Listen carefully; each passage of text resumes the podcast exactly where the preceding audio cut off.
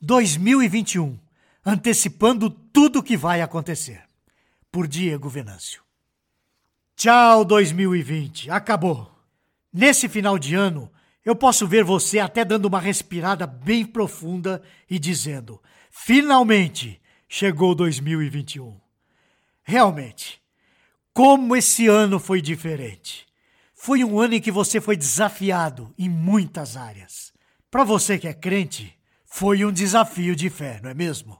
Sim, um desafio de fé foi apresentado a você nesse 2020. Se você não pegou o temido Covid-19, certamente mesmo assim você sofreu as consequências da sua chegada e de toda essa bagunça que se deu no âmbito social e principalmente no âmbito político, não é mesmo? Além disso, pode ser que você tenha perdido o emprego em 2020 talvez ainda não tenha encontrado um novo. Foi um ano de muito estresse, um ano de muitas coisas novas na sua vida. Não é preciso procurar muito para se achar textos e mais textos, pregações e mais pregações sobre o sofrimento humano. Todos procuram respostas e acalanto, todos esperam uma palavra de esperança. De fato, não é fácil passar por qualquer uma das dificuldades. Mas você é chamado a descansar, é chamado a não andar ansioso, porque Deus tem tudo sob o seu controle. Os seus olhos não devem estar nas circunstâncias, mas na promessa de que Deus traz o bem para você, ainda que esse bem o leve à morte. Como assim?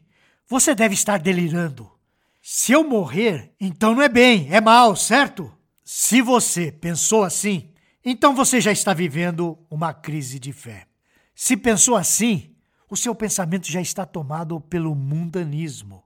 Se esse é o caso, você está longe de pensar como o apóstolo Paulo em Filipenses 1:21. Para mim, o viver é Cristo e o morrer é lucro. Meu amigo e minha amiga, o seu sofrimento nesse ano foi grande, porque na verdade ou tudo dependia do seu braço, ou você contava com Deus apenas como seu serviçal para livrá-lo do mal. Pesada essa afirmação, hein? É claro que eu também oro para Deus me livrar do mal, mas entendendo que se Ele quiser, poderá até me levar. Chocado? Essa seria a situação mais maravilhosa. Estar com meu Cristo, o meu Redentor, aquele que me livrou do maior de todos os males, o pecado que me separava de Deus. Nesse final de ano, os mais otimistas dirão: tenha esperança, 2021 será muito melhor. É isso que ouvimos e vamos ouvir o tempo todo. Mas eu gostaria de lembrar a você de um texto lindo para o seu enriquecimento. Se o Senhor não edificar a casa, em vão trabalham os que a edificam. Se o Senhor não guardar a cidade, em vão vigia a sentinela.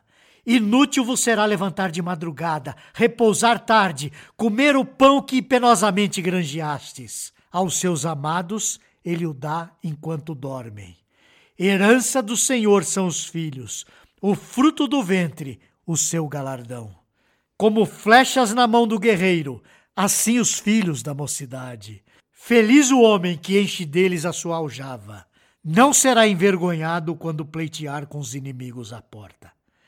Esse texto que eu acabei de ler se encontra em Salmos, capítulo 27, versículos de 1 a 5.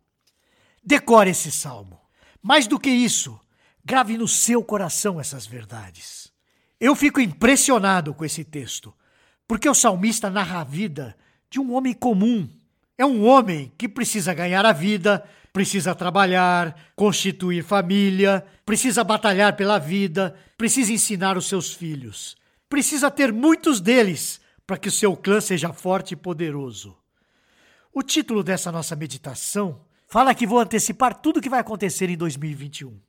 Eu não sou vidente nem nada do tipo, mas para você que não tem passado nas provas da fé, adianto que 2021 será tão ruim quanto foi 2020. O texto que lemos há pouco afirma que não adianta edificar a casa com seu próprio braço. É Deus quem faz isso.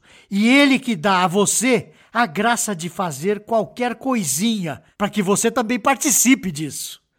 Em 2021, se o Senhor não edificar a casa, será tudo em vão. Em 2021, se o Senhor não guardar a sua cidade, se o Senhor não guardar a sua saúde, a sua família, se o Senhor não guardar cada um deles da violência, em vão será qualquer alarme, qualquer câmera escondida, carro blindado, em vão será qualquer proteção humana. Em 2021, se você perdeu o emprego, não se preocupe, porque aos seus amados Deus dá o sustento enquanto eles dormem. Uma coisa é certa: as crises, os problemas, as intempéries da vida, as lutas, as doenças, a violência, tudo estará aí no primeiro dia do próximo ano. No entanto, no dia primeiro, também estará aí a oportunidade para você crer em Deus e descansar a sua alma nele, na sua soberania, no seu controle absoluto, no seu cuidado pessoal. Para concluir, eu quero que você saiba que muito maior do que qualquer crise é a sua crise de fé para com Deus. Lute contra ela e você terá não somente um ano novo, mas terá uma vida nova de paz, de muitas bênçãos e descanso no Senhor.